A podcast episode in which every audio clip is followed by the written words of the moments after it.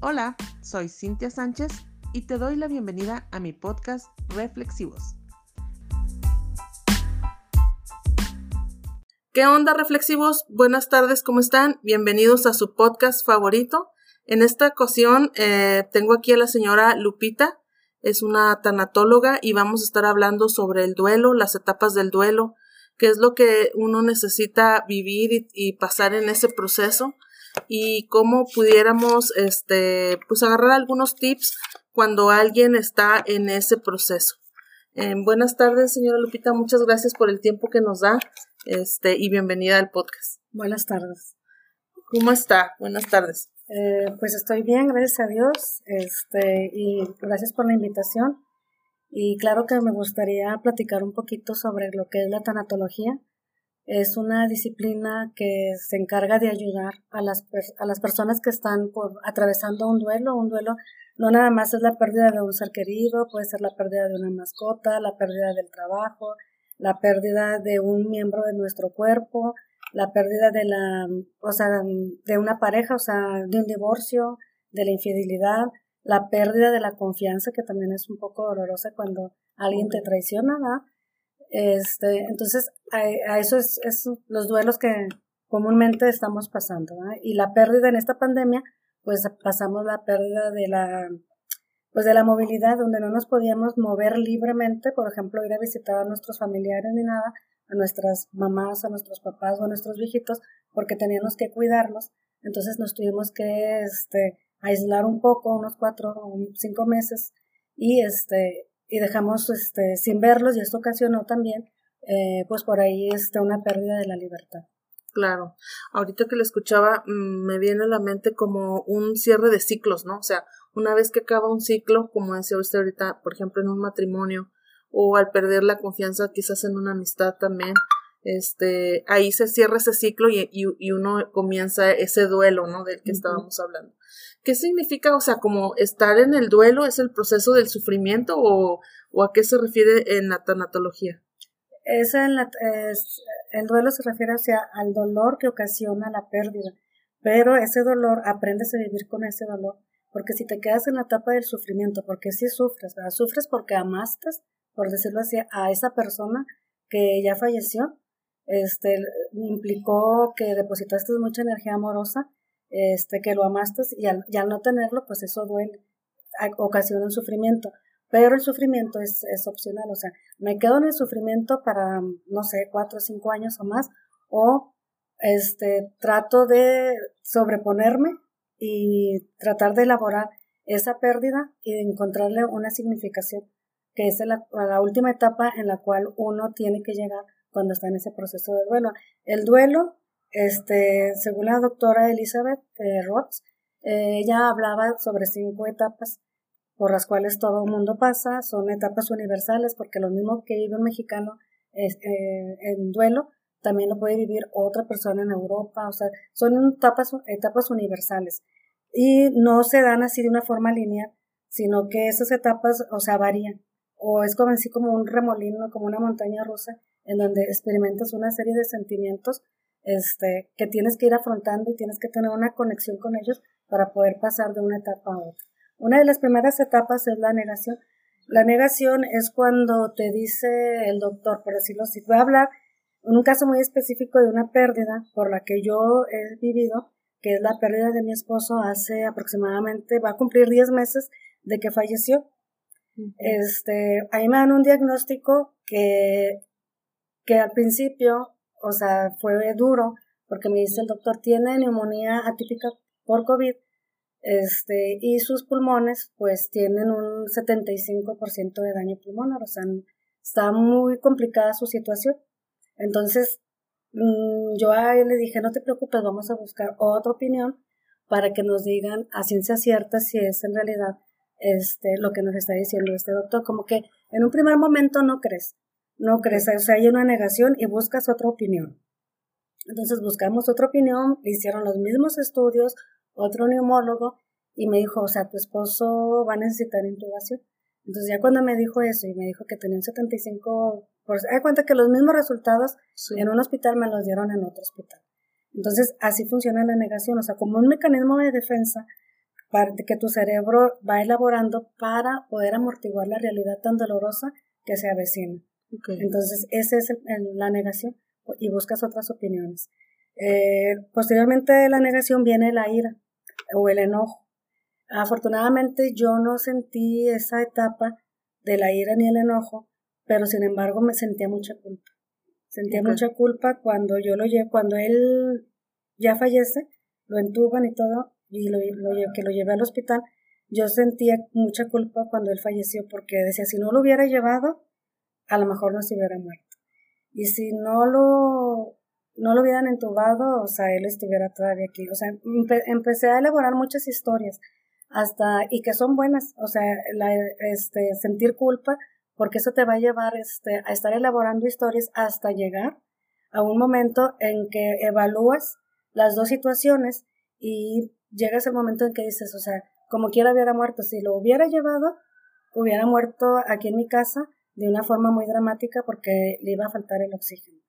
Y si no lo, y si lo llevaba, o sea, lo iban a entubar y como quiera hubiera muerto, y pero la intubación iba a ser como una forma paliativa, en donde él no iba a sufrir este tanto, este porque murió así como dormidito, como, como que le dio un, un paro y no sufrió. Entonces te quedas con lo mejor, pero sí es una lucha muy difícil porque el sentimiento de culpa está ahí y, te tienes que estar elaborando este, diferentes situaciones hasta que llegas a uno. Luego después de la culpa ya viene la negociación. En la negociación sí también la viví, pero es un proceso muy cortito en donde uno trata de regatear con, con el creador, decirle si este, o sea, de, imaginar cosas, pero pues la realidad te muestra que él ya no está. O sea, de nada vale que tú estés regateando porque ya no, ya no está. Y posteriormente viene la tristeza, la depresión, este, es la cuarta etapa, en donde sí vives, o sea, mm, pues mucha tristeza, mucho desánimo, un sentimiento eh, de mucho dolor.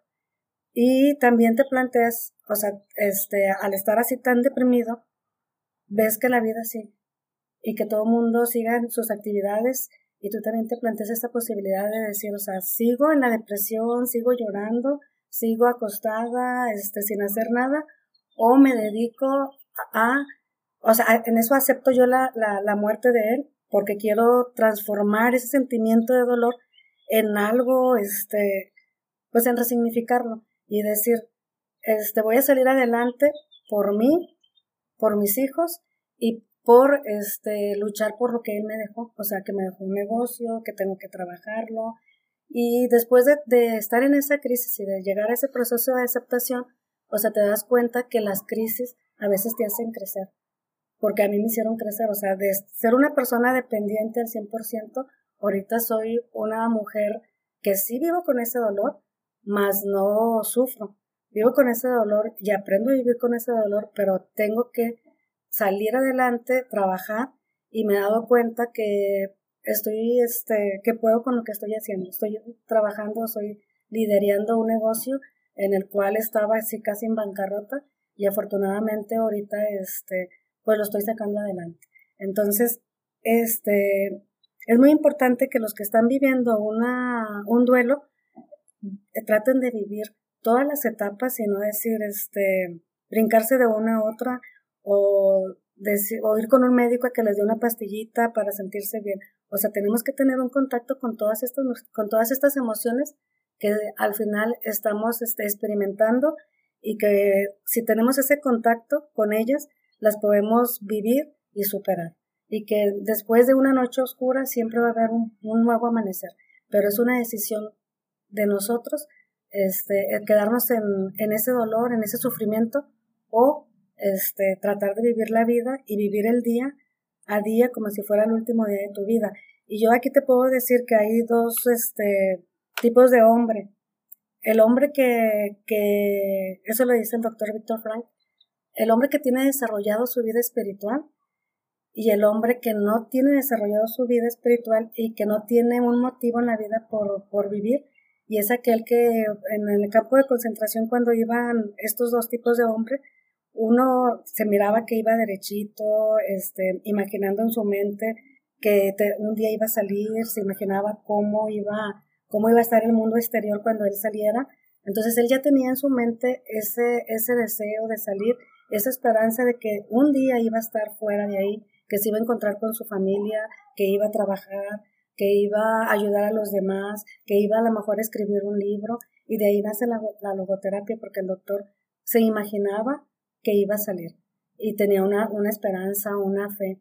Y el, y el otro hombre que, que también iba en esa, en, hacia, esa, hacia esos campos de concentración, pero no tenía un motivo en su vida, era aquel que este, se electrocutaba en las barcas, pues decía, no, no tengo nada. Y decía, si voy a estar en el campo, voy a morir, y si voy a, y si me caigo aquí también en las, en las barricas, o sea, también me voy a morir. Entonces, a veces ellos decidían eso, porque no tenían un motivo, no se imaginaban que un día podían salir. Entonces es muy importante, por ejemplo, en mi caso lo que me ayudó mucho es que yo creo en Dios y sé que este el morir no es morir así físicamente, sino es un nacimiento a la vida eterna. Y siento y creo que en un momento dado yo me voy a encontrar este, en el cielo con mi esposo y, y si creo y siento, trato de, ser una buena cristiana, de ayudar a los demás, este, de amar a Dios y en primer lugar pues estar en armonía con mi familia, con mis hijos y eso es lo que me ha ayudado a salir adelante. El que trabaje, el que tenga muchas actividades en mi vida diaria, eso no implica que yo no esté, esté viviendo un duelo. O sea, aprendí a vivir con el dolor, pero sigo aquí adelante. Pues muchas gracias por compartirnos esta experiencia de usted. Em, me gustaría, ver, bueno, ahorita nos hablaba un poco sobre encontrar ese motivo, ¿no? El, el que te va a hacer seguir hacia adelante, porque al final, cuando hablando en la pérdida de un ser humano, quien sea, ¿no? En este caso su esposo. Es mucho el tiempo que uno convivió con ellos como para dejarlo así nada más, ¿no? ¿Cómo se logra esta resignificación? O sea, uno solo, porque ahorita usted hablaba sobre esas historias que a lo mejor uno se va a crear y va a decir, bueno, fue por esto, o si lo llevaba o no al hospital, pero alguien, ajá, igual ahorita nos comentó que tiene, tiene que ver mucho el tema espiritual, pero alguien que está sumido, por ejemplo, en la depresión, pues todos sus panoramas van a ser, digamos, hacia el lado oscuro y hacia la tristeza. Entonces, usted y su familia, ¿cómo lograron esto, resignificarlo hacia el lado positivo?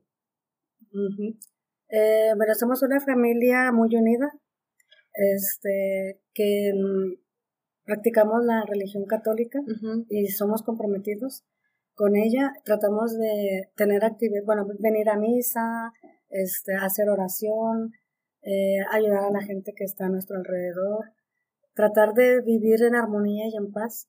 Y algo que me ayudó mucho fue este libro que se llama Persiste, es una guía para, para elaborar el, el duelo este, y la muerte de un ser querido. Este, este libro me ayudó mucho.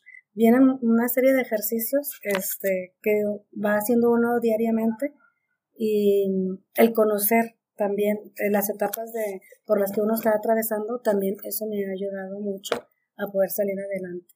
Entonces, ¿Y ese tipo de ejercicios en qué consistían, por ejemplo, eh, alguno? Mm, por ejemplo, mm, escribir cartas este, de despedida, de agradecimiento, eh, de perdón. Sí, pues porque acuérdate que las relaciones interpersonales o las relaciones de pareja no son todas este, al, al 100 de puro amor, sino hay dificultades, pero eh, no centrarse en en cosas negativas, sino buscar todo lo bueno que viviste con esa persona y agradecerle. Agradecerle a la vida, agradecerle a Dios por esos 28 años de, matrimonio y 7 de novios. Em, si tú cumpliste eh, con esa persona en el tiempo que él estuvo, por ejemplo, en el hospital, que no renegaste, que lo cuidaste al 100, que lo apapachaste, que estuviste ahí con mucho amor, eso te ayuda mucho también a elaborar porque no, no te sientes tan, tan mal, porque sientes que cumpliste con esa persona. Entonces, esa es una de las cosas que también yo le puedo recomendar a la gente que cuando tengan a, su, a un enfermo en fase terminal, o sea, lo abracen hasta el último momento y que no le tengan miedo a, la muerte, porque al final de cuentas, o sea, nacimos y morimos y es parte de del ciclo de la vida. Y tenemos que entenderlo y aparte, mmm, cuando yo estaba estudiando tanatología, él y yo hacíamos los ejercicios eh, de, de, tanatología y nos, y nos y me decía, a ver qué pasaría si yo me muero, ¿tú qué harías? Este, y yo le decía qué haría, por ejemplo, en el negocio, este, qué haría, y empecé a hacer cambios en él, este, impulsar las ventas, o sea, buscar a un, a un contador, buscar a alguien que me ayudara en la administración, o sea, siempre hacían los ejercicios. O sea, siempre hemos sido muy realistas. O sea, de alguna forma ustedes ya más o menos se habían preparado para el escenario, por así decirlo, ¿no? Sí, porque nosotros, cuando empezó lo de la pandemia, yo le decía, lo más seguro que tenemos es la muerte en esta situación de pandemia. O sea, siempre hemos hablado de la muerte y, a veces jugando en, en, la comida después de la sobremesa, mis hijos y mi esposo y yo jugábamos con respecto a eso. O él decía, no, pues cuando yo me muera, este, me incineran, esto y lo otro. O sea, y, nos decía. Y, y, yo también, o sea, siempre, siempre jugamos. O siempre platicábamos este, con respecto a, a la muerte. ¿Qué pasaría si él moría? Este, ¿Cómo le tendría que hacer yo en, en esta situación? O sea, como normalizar el tema de la muerte, ¿no?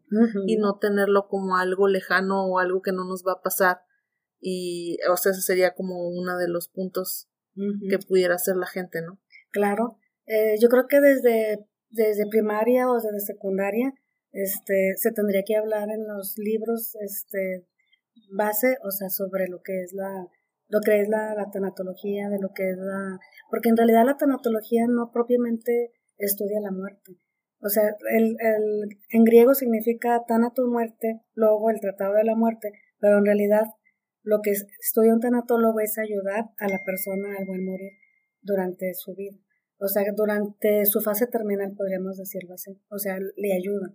Para que, porque el hecho de decir te vas a morir, muchas veces la gente tiene mucho miedo. O la familia tiene mucho miedo porque se va a morir. Entonces, si nosotros lo enfrentamos, este, y vemos qué es lo que va a pasar, este, es menos doloroso. Volviendo un poco al tema de la religión, mucha gente, bueno, que yo conozco, que ha estado alrededor mío, pues lo primero que hacemos es como decir, pues, ¿por qué, verdad? Y renegar, un poco no lo platicabas, hacia Dios en el sentido de, ¿por qué viene, por qué me pasó esto a mí?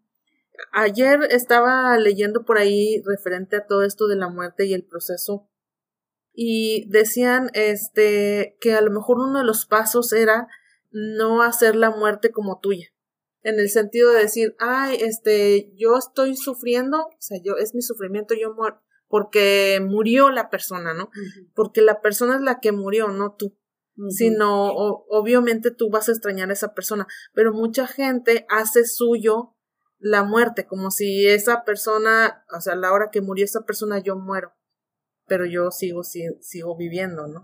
No sé. Sí, hay un libro que se llama No te mueras con tus muertos. Ok. Este, en donde nos dice, o sea, lo que tú estabas mencionando, o sea, no podemos dejarnos morir porque fulanito o mi esposo se murió. A él le gustaría que yo viviera como mm, he vivido siempre. Por ejemplo, él y yo íbamos siempre a la montaña los domingos, caminábamos. Entonces mis hijos dicen, mamá, más no nos pidas que vayamos contigo a la montaña porque es una actividad que no nos gusta. Entonces busqué un grupo de montañismo y ahora me voy con unos chicos y personas de mayor edad como, como yo y voy a la montaña y me siento muy a gusto y me siento feliz y me gusta contemplar la naturaleza y veo y digo, si él anduviera conmigo, o sea, o si él me está viendo desde, donde está, a él le daría mucho gusto o le daría mucho gusto que yo haga lo que a mí me gusta hacer, que era una actividad que teníamos en común. Y por lo regular la gente deja de hacer esas actividades, ¿no? Porque le recuerda a la persona, porque te lleva a un lugar de tristeza. Pero tiene que ver con la resignificación que, de la que nos hablas, ¿no? Sí, de, de que no, no te puedes morir con él, con esa persona. Y aparte, a mucha gente que le gusta vivir en el sufrimiento es porque a veces adquiere ganancias secundarias. Y, y porque eh, le gusta este, que la demás gente. Bueno, en el duelo es normal el sufrimiento, pero a veces la gente se queda, se queda muy estancada en el sufrimiento, le gusta, no sé, pasan años y todavía sigue sufriendo y todavía sigue llevando el luto y toda la gente la ve así como, ay, o sea, porque tiene una ganancia, claro. una ganancia secundaria, el que los demás, este, volquen toda su mirada hacia esa persona, hacia ella, hacia el que, a la que está sufriendo. Entonces, pues yo creo que el, si tú vas a, uno se tiene que adaptar a, a, este tipo de situaciones y no quedarte en ese sufrimiento. eh, por ahí recuerdo a alguien que, no me acuerdo quién es, habla sobre que nosotros, a, a lo largo de nuestra vida, siempre hay pérdidas, pero que tenemos que tolerar estas pérdidas que están ligadas a todo crecimiento y cambio, porque después de, un, de una pérdida, después de una crisis, hay un crecimiento. Sí, definitivamente porque al momento de que, bueno, llevándolo al plano del coaching, justamente se trata de esto, de cuando uno está, digamos, en el confort, en que la vida pues es, es, es plana, pues no hay un crecimiento, no, no hay una búsqueda por nuevas formas de crecer. Por ejemplo, ahorita nos comentabas el tema de a lo mejor tú antes no trabajabas y ahora que tu esposo se fue, pues tuviste que meterte y, y ver qué onda y, y demostrarte que si eres capaz de hacerlo. Sin embargo, antes pues a lo mejor no lo hacías por comodidad, porque pues él estaba. Sí, sí, me queda claro ese tema del, del crecimiento. Entonces, bueno, pero ¿qué podemos hacer con ese tipo de personas que se quedaron a lo mejor estancadas en el, en el sufrimiento de alguien que ya murió pues hace tres, cuatro o muchos más años? Ellos eh, tiene que ver simplemente un poder de decisión, de decir ellos, ¿sabes qué? Pues ya. Sí, es este a lo mejor la gente cercana a ellos les puede sugerir que acudan con un psicólogo, con un tanatólogo, pero es una decisión propia de la persona. Si la persona quiere salir, o sea, lo va a buscar, va a buscar la ayuda. Y si no quiere salir, o sea, ahí se va a quedar. Pero lo, mm, más importante es este salir, eh, tratar de vivir todas las etapas del duelo, elaborarlas y llegar a la resignificación de, de o sea, no sufrir por sufrir. Ya. Y ahorita que nos decías de las etapas del duelo, decías que no son lineales, o sea, uno puede ir adelante y luego regresar otra vez a la negación y así, o cómo. Sí, eh, a lo mejor propiamente la negación, pues, pues, sí, o sea, a mí me pasó hace como dos meses, este, que yo estaba muy enojada, pero con, con, con mi esposo. Y tengo una foto en, en la sala y fui y le reclamé. ¿Y qué le reclamaba? Eh, que porque no se cuidó este, y estaba muy enojada con él. Y luego ya, o sea, se me pasó y, y reaccioné. Dije, bueno, o sea, no me había experimentado yo el enojo desde que él, este, ya, ya llevamos que nueve meses y hace como unas tres semanas me apareció el enojo. ¿Y cómo lo manejaste? Mm, pues se lo exterioricé porque no lo había exteriorizado. A lo mejor sí estaba ahí y no lo había sacado. Y, y lo saqué y me sentí bien y reaccioné. Dije, no, pues, o sea, eh, se fue, o sea, por estar enojada no lo voy a traer, por estar llorando no lo voy a traer, o sea, la realidad te indica que, que él ya no está y que puedes estar enojada y, y que para qué utilizas esa energía en ese enojo si como quiera ya no lo vas, no va a estar. Y mejor utilizar la energía en, cosas más positivas.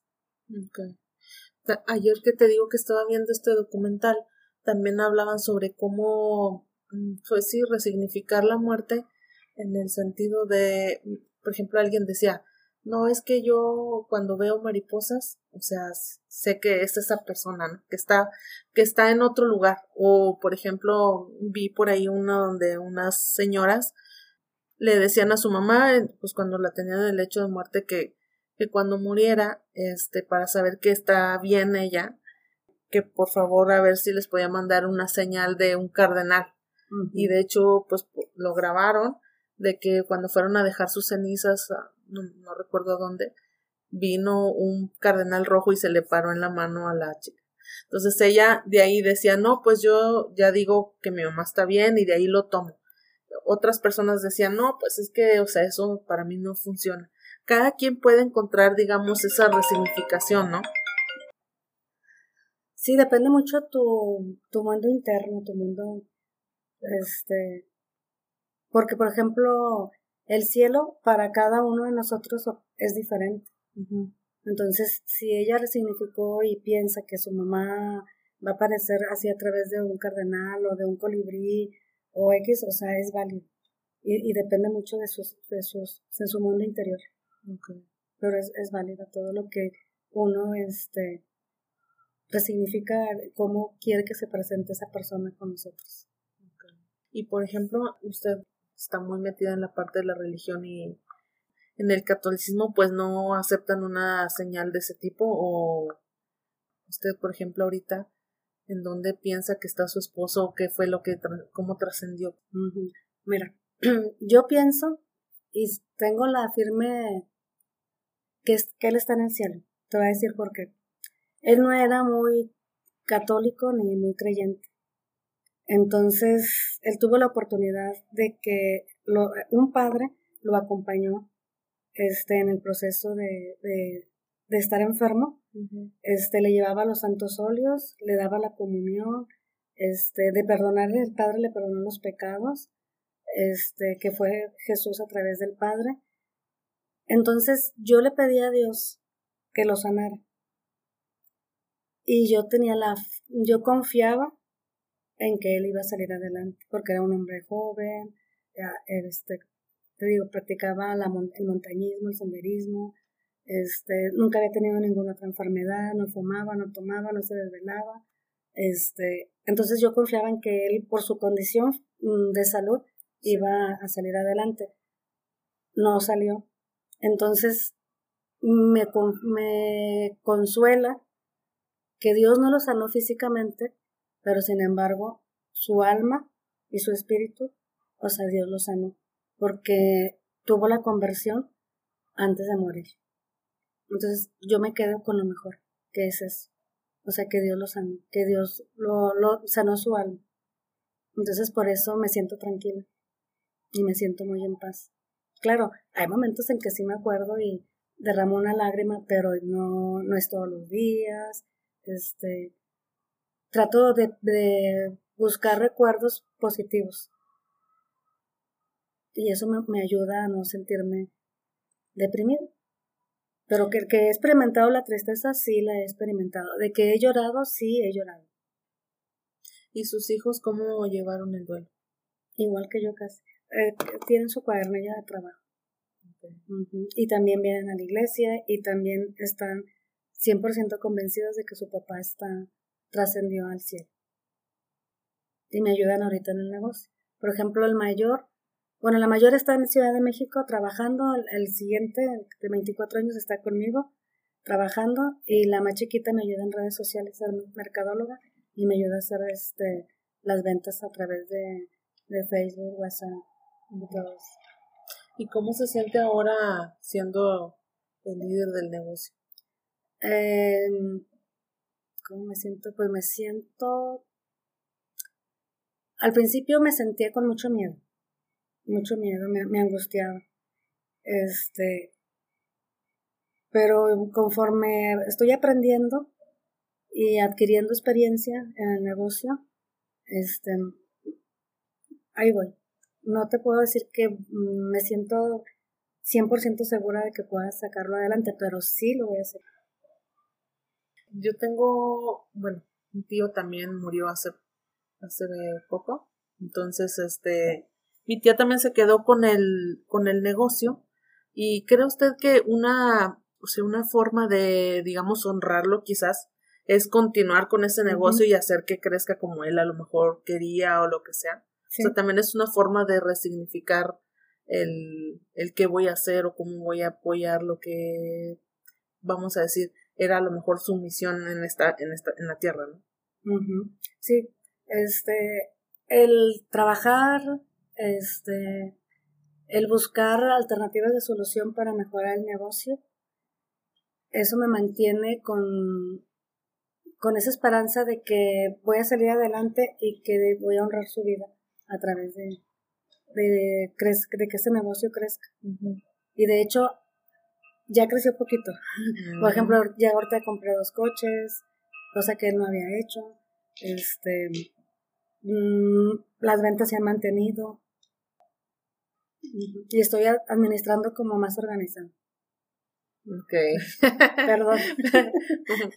bueno, pues es que, digo, al final del día cada quien tendrá sus habilidades, ¿no? Y a lo mejor él tenía la, otro tipo de, habilidades no tan administrativas. Lo que pasa es que él nos quería dar todo. Okay. Este, y a, a los chamacos no les negaba nada. Entonces, yo me administro mejor. Y ellos antes eran puro principio de placer, dame, dame, dame. Y ahorita, o sea, eh, les, les planteé la realidad este, y le digo, o sea, aquí estamos. Entonces me dice, no, pues vamos a seguir como tú estás trabajando.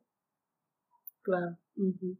Sí, pues, este, siempre a lo mejor, bueno, en este caso estamos hablando de la figura paterna, pues siempre se considera como el proveedor, ¿no? Y de alguna forma, pues él le, le hacía como podía para darles lo que necesitaban. Volviendo un al tema de las, de lo que son las etapas en sí, entonces, bueno, una vez que yo ya pasé la etapa de la negación, por ejemplo, a mí me pasó con un tío hace unos 10 años que murió. Eh, yo estaba de viaje y cuando murió, cuando yo estaba de viaje.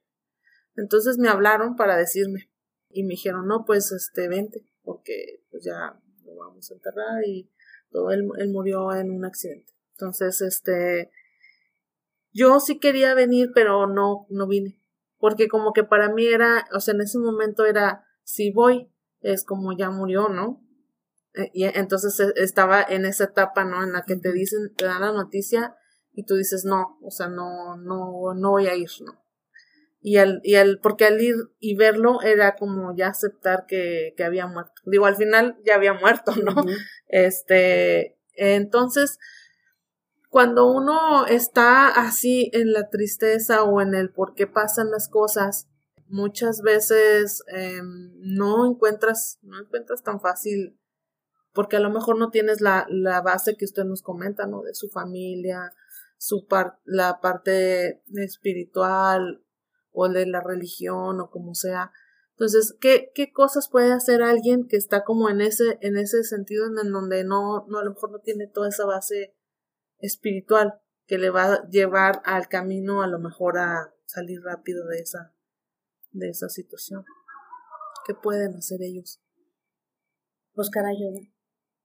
Y aparte pueden, puede haber este, redes de apoyo que a lo mejor este, les, le pueden ayudar por ahí a que haga consciente este, esas emociones o esas, este, la tristeza, eh, la negación, o sea, todas esas etapas vivirlas y hacerlas conscientes, tener una, una, ¿cómo te diré? Vivirlas, o sea, este, y la realidad te va mostrando, o sea, no está, te quieres quedar aquí, ¿qué quieres hacer?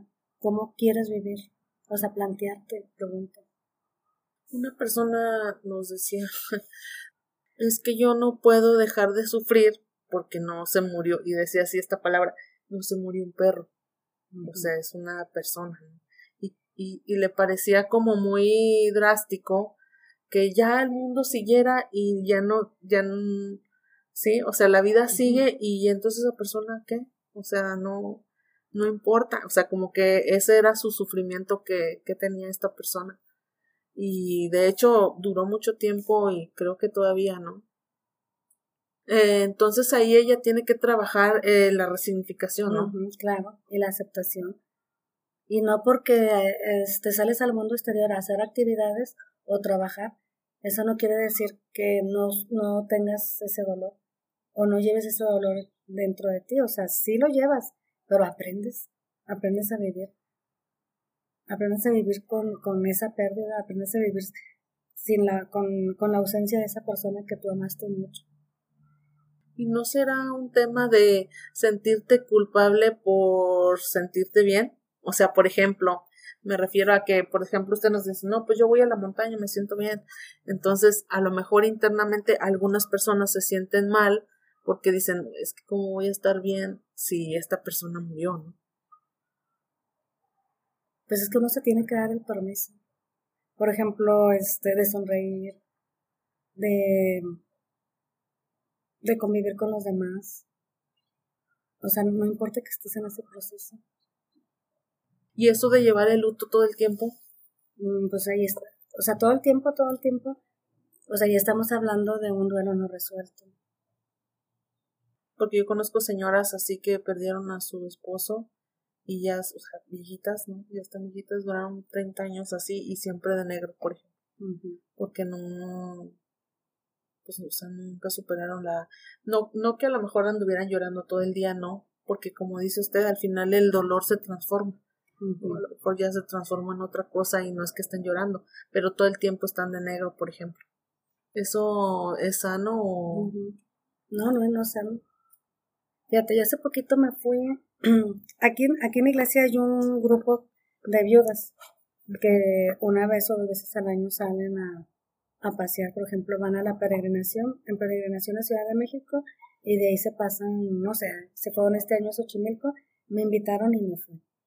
Este, y contrataron un mariachi, y estuvieron felices, contentas, este, y yo tenía que cinco meses y, y viví con ellas, o sea, la alegría, porque en realidad cuando tú conoces a Dios, esa tristeza, este, la puedes vivir, pero se convierte en la alegría, porque tú tienes esa esperanza de que un día tú lo vas a ver, que tú vas a llegar al cielo y lo vas a ver, y que estás allá con el Creador, contemplándolo cara a cara. Yo también conozco gente que, que era muy, no sé qué se era muy de la iglesia y cuando tuvieron una pérdida, pues se alejaron de la iglesia. Sí, porque se quedaron en la etapa del enojo, porque en la etapa del enojo, de la ira, muchas veces este, las personas se, se quedan ahí y se enojan con Dios porque se lo llevó, este, se enojan con la gente que está cercana a ellos, este, y no pueden superarlo, entonces se quedan en esa etapa y se encierran, a veces se encierran hasta que mm, puede venir alguien y, les, y pueden, pueden platicar con ellos y decirle pues que no es la, la, una decisión correcta el estar este, enojados con la gente de la iglesia o estar enojados con Dios porque pues Dios no tiene nada que ver ahí. La vida, o sea, nosotros nacimos y tenemos una fecha de nacimiento más una fecha de caducidad, pero va a llegar. Entonces tenemos que estar preparados para eso. O sea, porque no todo es principio de placer, no todo es felicidad. Claro. Y de todas formas, bueno, también decían un autor, ahorita no recuerdo el nombre, pero que como lo único seguro que tenemos es que vamos a morir. Que vamos a morir, así es. ¿Cuándo? Pues quién sabe, pero mientras tanto, pues, eh, pues disfrutar la vida y lo que se tenga que hacer. Sí, disfrutar la vida, vivir en aquella la hora, como si fuera el último día de tu vida, estar bien con la, con la gente cercana, y con la gente que está a tu alrededor y contigo mismo. Lo más importante es contigo mismo y luego con los demás. Usted me decía en un principio que durante estos nueve meses ya no hizo acompañamientos de tanatología. Eso, ¿por qué no se cómo se sentía o qué hizo que, que mejor prefiriera no? Mira, me centré primero en estar yo bien, ¿sí? Porque al principio, pues sí, este, estaba en la tristeza y sí, eh, el llanto me afloraba este, en cualquier recuerdo o iba por manejando y me acordaba y lloraba. Entonces, si yo voy a ver a un doliente que está en la misma situación que yo, pues no es correcto que yo esté llorando con esa, con la persona que estoy atendiendo. Entonces digo, primero me voy a curar yo, sanar yo, y luego ya posteriormente voy a tratar o a retomar otra vez mi, camino de la tanatología. Y como tengo ahorita muchas ocupaciones o muchas responsabilidades en el negocio, me quiero centrar primero. Primero en el negocio. Y bueno, es que eso también en la parte de la psicología, en el podcast pasado con la psicóloga Vania también nos hablaba sobre eso de hacerte cargo primero de ti, de tus sentimientos, tus emociones, igual dentro del coaching cuando uno, pues es que es muy fácil decir o echar culpas a los demás de, ah, porque, ¿por qué Dios te lo llevaste? O ¿por qué el doctor lo entubó, no? O lo que sea. Es más fácil como aventarlo para otro lado a hacerte cargo de lo que es tuyo y pues eso corregirlo. ¿no? Pues sí, obviamente como siempre vamos a tener un mejor resultado em, si nos centramos en nosotros mismos.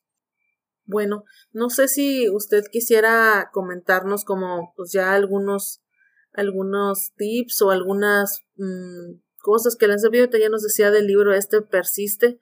¿De qué autor es? Es este de un es de un, religioso. Ah, es de un este, religioso. un, religioso de Guadalupano o del Espíritu Santo, algo así. Este, y me lo vendieron en la librería del Apostolado de la Cruz. Ok. Este, y ellos, ellos alguien lo hizo por ahí. Entonces, este, vienen puros ejercicios prácticos. Y yo soy muy práctica. Ok. O sea, trabajo la aquí y la hora y, y hago ejercicios de, por ejemplo, cómo me veo a cinco años, este, cómo me va a tres años, y, así.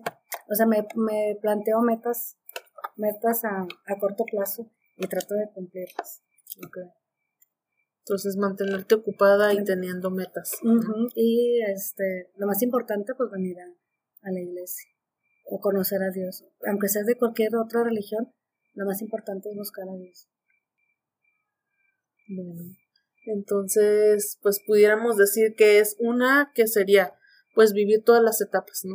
Primero, sí, vivir todas las etapas.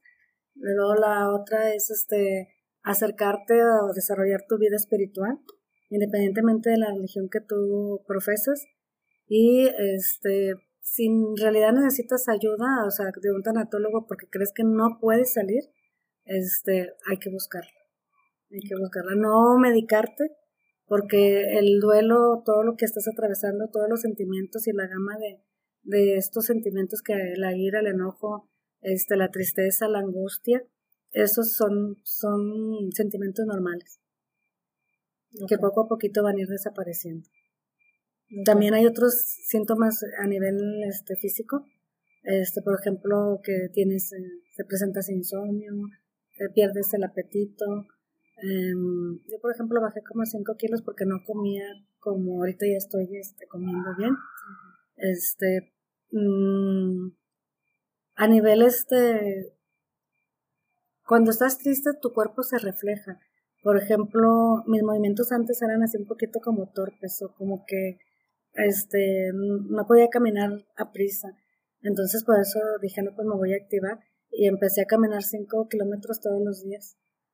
O sea, hacer ejercicio, el, correr, eso también te ayuda. Estimula la, la hormona de la felicidad. La dopamina. La dopamina. Sí, pues mover el cuerpo siempre va a ayudar porque eh, pues hace que no, sí, justamente cuando estás en la tristeza o eh, tu cuerpo siempre tiende a irse, pues a cerrarse, ¿no? En lugar de moverse más, ¿no? Sí, mover, y al final mueves las energías que también hay, ¿no? ¿Y qué hay de, ahorita se me ocurrió, qué hay de eso de, ajá, sacar las cosas de la persona, ya ve que luego a veces dice, no, pues es que ya, por ejemplo, del closet, todo eso, esas cosas también pueden ayudar o no. O sea, en la tanatología les es parte de a lo mejor un proceso o solo si la persona quiere que con eso cree que le puede ayudar a avanzar. Yo creo que llega un momento en que este uno decide decir, o sea, para qué este si a alguien le sirve la las camisas, los pantalones, o sea, los puedes regalar. Y a mí me los pidieron sus hermanos sus camisas. Entonces dije, pues o sea, ¿para qué las quiero?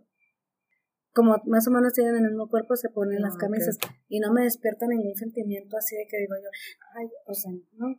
O sea, digo, qué bueno que las esté este, usando. Y sus hermanos me pidieron su ropa y sí, se, se las dio las camisas.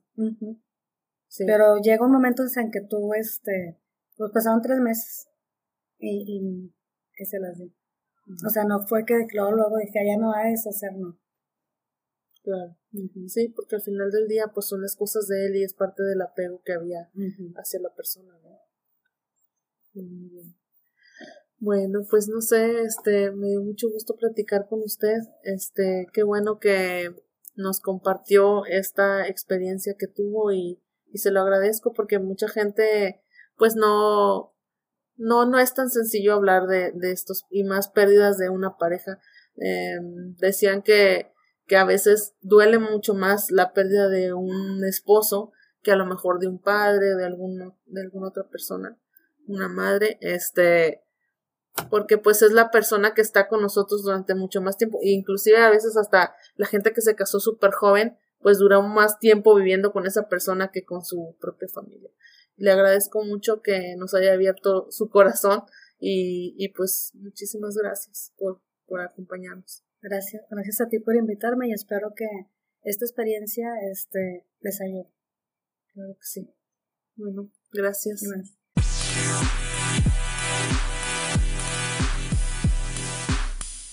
Espero que te animes a mandarme tus reflexiones, experiencias, lo que gustes para compartirlo durante los podcasts. Dime también de qué otros temas te gustaría que habláramos. Todo esto al correo contacto arroba reflexivos.com. Sígueme en mis redes sociales. En Facebook estoy como Cintia Sánchez, coach ontológico, y en YouTube como Reflexivos Podcast. Dale like y suscríbete. Y si tienes ganas de leer un rato, tengo algunos artículos interesantes en mi página www.reflexivos.com. Y bueno, gente, con esto nos despedimos. Hasta volvernos a escuchar. Thank you.